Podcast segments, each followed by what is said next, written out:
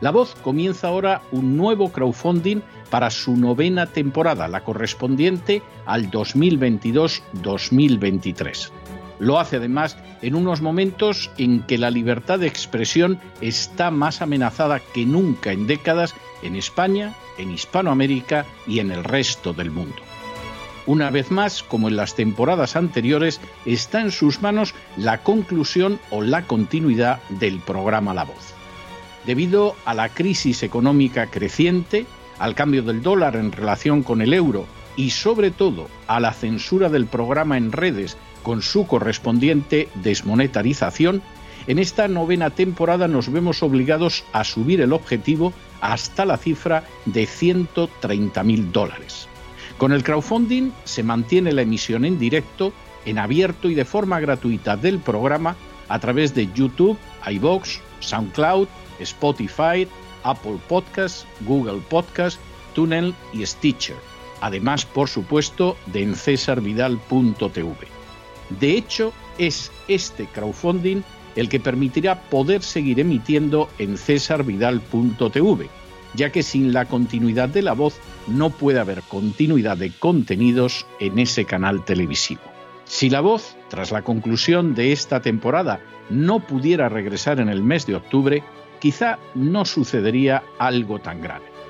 Una vez más, habría quedado de manifiesto como tantas veces a lo largo de la historia de las naciones hispanas, que para muchos es preferible quejarse, protestar o amargarse a enfrentarse de manera práctica con un problema concreto.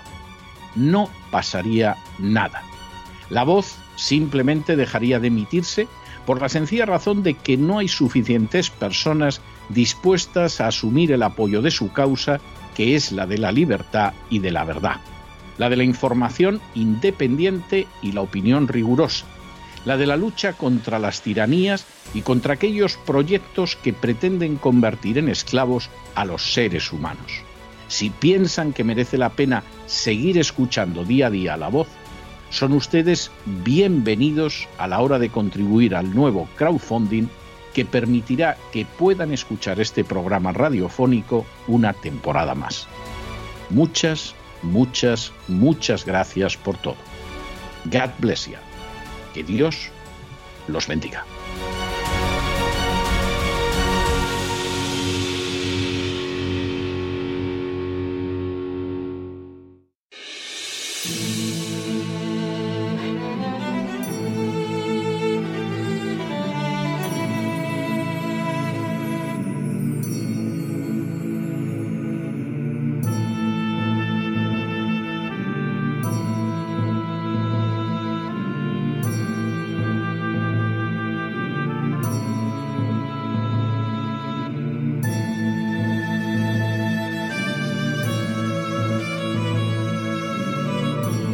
La voz con César Vidal, desde el exilio.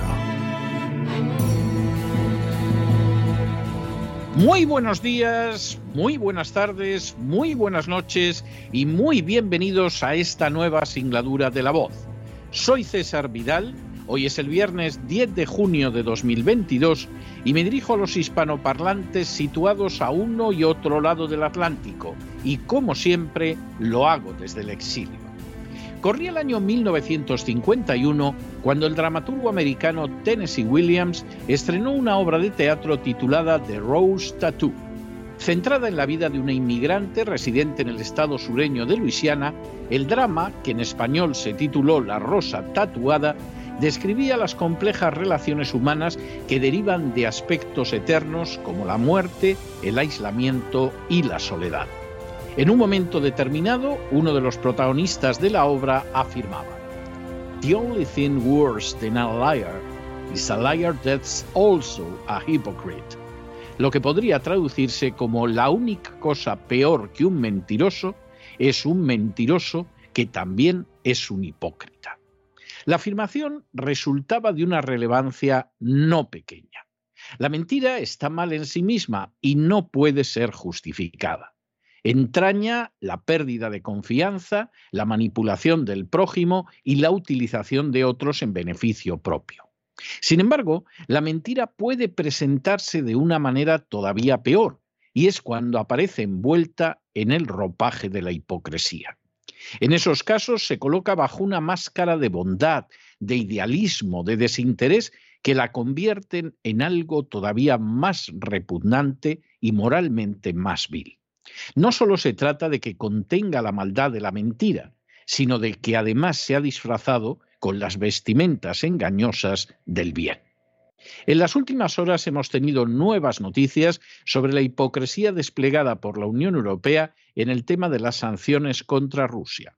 Sin ánimo de ser exhaustivos, los hechos son los siguientes. Primero, Siguiendo las consignas lanzadas por el presidente Biden, las naciones de la Unión Europea adoptaron ya hace meses sanciones económicas contra Rusia. Segundo, las citadas sanciones perseguían aniquilar económicamente a Rusia e iban dirigidas contra las ventas de petróleo y gas relacionadas con esta nación y contra sus transacciones comerciales y bancarias de manera preeminente. Tercero, Así se procedió, por ejemplo, a no poner en funcionamiento el Nord Stream 2 y a comprar gas líquido americano por un 40% más de precio del que supone el gas ruso. Cuarto, estas medidas causaron desde el principio un daño considerable a la economía de las naciones de la Unión Europea, hasta el punto de que hubo gobiernos como el de Hungría que se negaron a llevarlas a cabo. Quinto, Hace apenas unos días, Ursula von der Leyen comentó incluso que la Unión Europea tendría que comprar petróleo ruso, ya que de lo contrario, Rusia lo vendería en el mercado internacional y saldría beneficiada económicamente. Sexto, la realidad es que cuando Ursula von der Leyen anunciaba su peculiar doctrina económica sobre la compra del petróleo a Rusia por parte de las naciones de la Unión Europea, las compañías europeas ya casi habían doblado sus embarques de petróleo ruso desde el inicio de la operación militar en Ucrania. Séptimo, Compañías asentadas en Grecia, Chipre y Malta han aumentado su transporte de petróleo ruso por todo el mundo en el curso de los últimos meses. Octavo. Así, en febrero, cuando dieron inicio las operaciones militares en Ucrania, las compañías vinculadas a estas tres naciones europeas desplazaban 31 millones de barriles de petróleo ruso. En el pasado mes de mayo, la cifra se había multiplicado hasta llegar a 58 millones de barriles. Noveno. De hecho, los barcos de Grecia, Malta y Chipre han transportado 178 millones de barriles de petróleo ruso por valor de más de 17 billones de dólares desde el mes de febrero. Décimo. Al iniciarse la guerra, estas tres naciones europeas transportaban la tercera parte del petróleo ruso destinado a la exportación. En la actualidad ya transportan más de la mitad un décimo. Por añadidura, hace apenas unos días, la Comisión Europea anunció que iba a prohibir la entrada de petróleo ruso por avión en su territorio, pero la medida va a tardar meses en llevarse a cabo. Duodécimo. A lo anterior se suma que el petróleo ruso continuará entrando en Europa a través de un oleoducto situado en Hungría y además los navíos y compañías de la Unión Europea podrán llevar petróleo ruso a unas naciones que no pertenezcan a esa Unión Europea. Décimo tercero. En otras palabras, hay naciones en la Unión Europea que no están dispuestas a renunciar a los beneficios económicos derivados de transportar petróleo ruso a naciones como India y China, dispuestas a comprar lo que los Estados Unidos y la Unión Europea aparentan, solo aparentan, no querer. Décimo cuarto. De hecho, un buque que transporte petróleo ruso desde Primorsk cobraba 10.000 dólares al día en febrero mientras que ahora recibe 32.500 dólares por el mismo trabajo y día. Décimo quinto. Estas acciones de la Unión Europea no han dañado a Rusia, pero sí a las economías de las naciones de la Unión Europea, hasta el punto de que pagan un precio mucho mayor por el mismo petróleo. Décimo sexto. De hecho, en claro contraste con el daño que están experimentando las economías de las naciones de la Unión Europea, en abril Rusia registró un superávit récord de sus ingresos por la venta de petróleo. Décimo séptimo.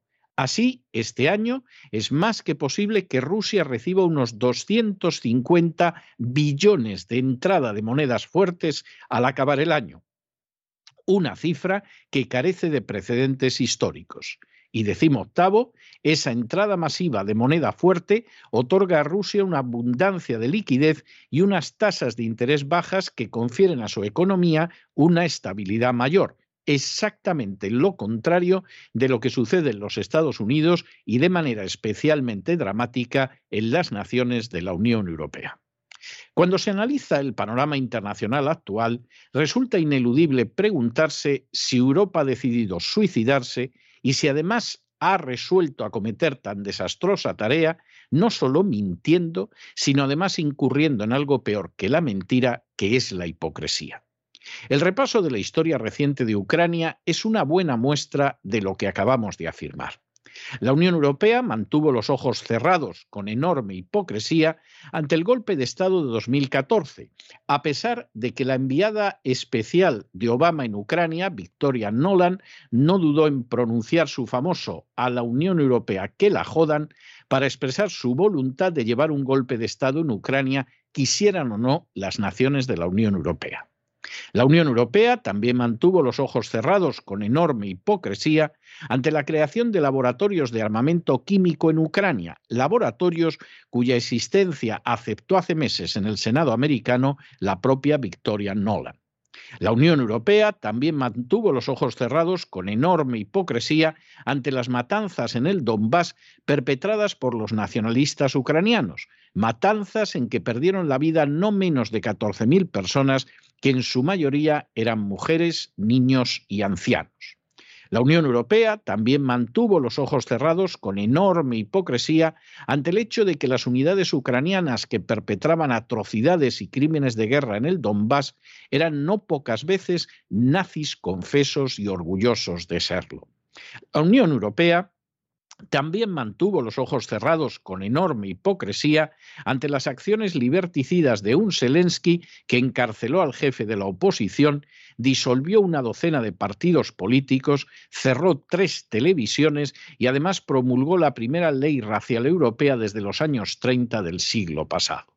En todos y cada uno de estos casos, la Unión Europea actuó con una hipocresía fría, escandalosa e incluso criminal. Pero esa hipocresía aumentó cuando finalmente, hace algo más de 100 días, las tropas rusas penetraron en el territorio de Ucrania. Entonces, la Unión Europea procedió a censurar las informaciones contrarias a la política de la NATO como si fuera un Estado totalitario y además aprobó unas sanciones económicas contra Rusia que jamás se plantearon contra Arabia Saudí por la invasión del Yemen, que ha desencadenado la mayor catástrofe humanitaria actual, ni contra Francia y Estados Unidos por la invasión y destrucción de Libia, ni contra las naciones de la OTAN que participaron en la aniquilación de Yugoslavia y el bombardeo de Sarajevo. De nuevo, la hipocresía más descarnada se ha convertido en la consigna de unas naciones europeas que aprovecharon, como en el caso de España, Francia o Italia, para culpar a la crisis de Ucrania de los pésimos resultados económicos debidos única y exclusivamente a sus respectivos gobiernos. Pero no acaba ahí la hipocresía de la Unión Europea. Conscientes de que las sanciones lanzadas contra Rusia implican un mero seguidismo de la política de agenda globalista impulsada por Biden y un enorme daño para sus economías, no son pocas las naciones europeas, a pesar de su pertenencia a la OTAN, que han manifestado su deseo de anteponer sus intereses nacionales a los de la citada alianza militar o a los del actual inquilino de la Casa Blanca, cuyo hijo, por cierto, ganó millones de dólares gracias a negocios turbios mantenidos con oligarcas ucranianos. Hungría ha manifestado un valor realmente extraordinario al seguir una política patriota consistente en defender sus intereses nacionales por encima de cualquier otra consideración y seguir comerciando con Rusia. En un sentido similar se han manifestado otras naciones como Croacia. De manera más silenciosa, otras naciones europeas como Grecia, Malta o Chipre han decidido que van a escapar de las pésimas consecuencias de la política dictada por los burócratas reliable de George Soros en Bruselas y están negociando con Rusia como no lo habían hecho con anterioridad. Saben que la verdad no es lo que cuentan los medios de comunicación occidentales y no están dispuestas a sacrificarse por el Himalaya de mentiras oficiales. Por enésima vez se impone la realidad que se repite a lo largo y a lo ancho del planeta. Los políticos lacayos de la agenda globalista están causando la desolación, la miseria y la pobreza a sus naciones en beneficio de amos como George Soros o Guillermito Puertas, mientras que los políticos patriotas defienden los intereses nacionales en lugar de aplaudir como focas a un liberticida llamado Zelensky. Al respecto, el caso de España o de Italia resultan ejemplos desastrosos e innegables. El resultado que no se puede omitir de la política seguida por los burócratas de Bruselas, representados por personajes como Ursula von der Leyen o Josep Borrell, es que Europa se hunde fruto de la sumisión lacayuna a la agenda globalista, de la mentira y de la hipocresía, que como supo señalar muy lúcidamente Tennessee Williams, cuando acompaña a la mentira es lo peor que existe. Pero no se deje llevar por el desánimo o la frustración. Y es que a pesar de que los poderosos muchas veces parecen gigantes, es solo porque se les contempla de rodillas y ya va siendo hora de ponerse en pie. Mientras tanto, en el tiempo que han necesitado ustedes para escuchar este editorial, la deuda pública española ha aumentado en más de 7 millones de euros y una parte no pequeña va a proporcionar ingresos a aquellos medios que jamás les contarán lo que ahora acabamos de contarles. Muy buenos días, muy buenas tardes, muy buenas noches. Les ha hablado César Vidal desde el exilio. Que Dios los bendiga.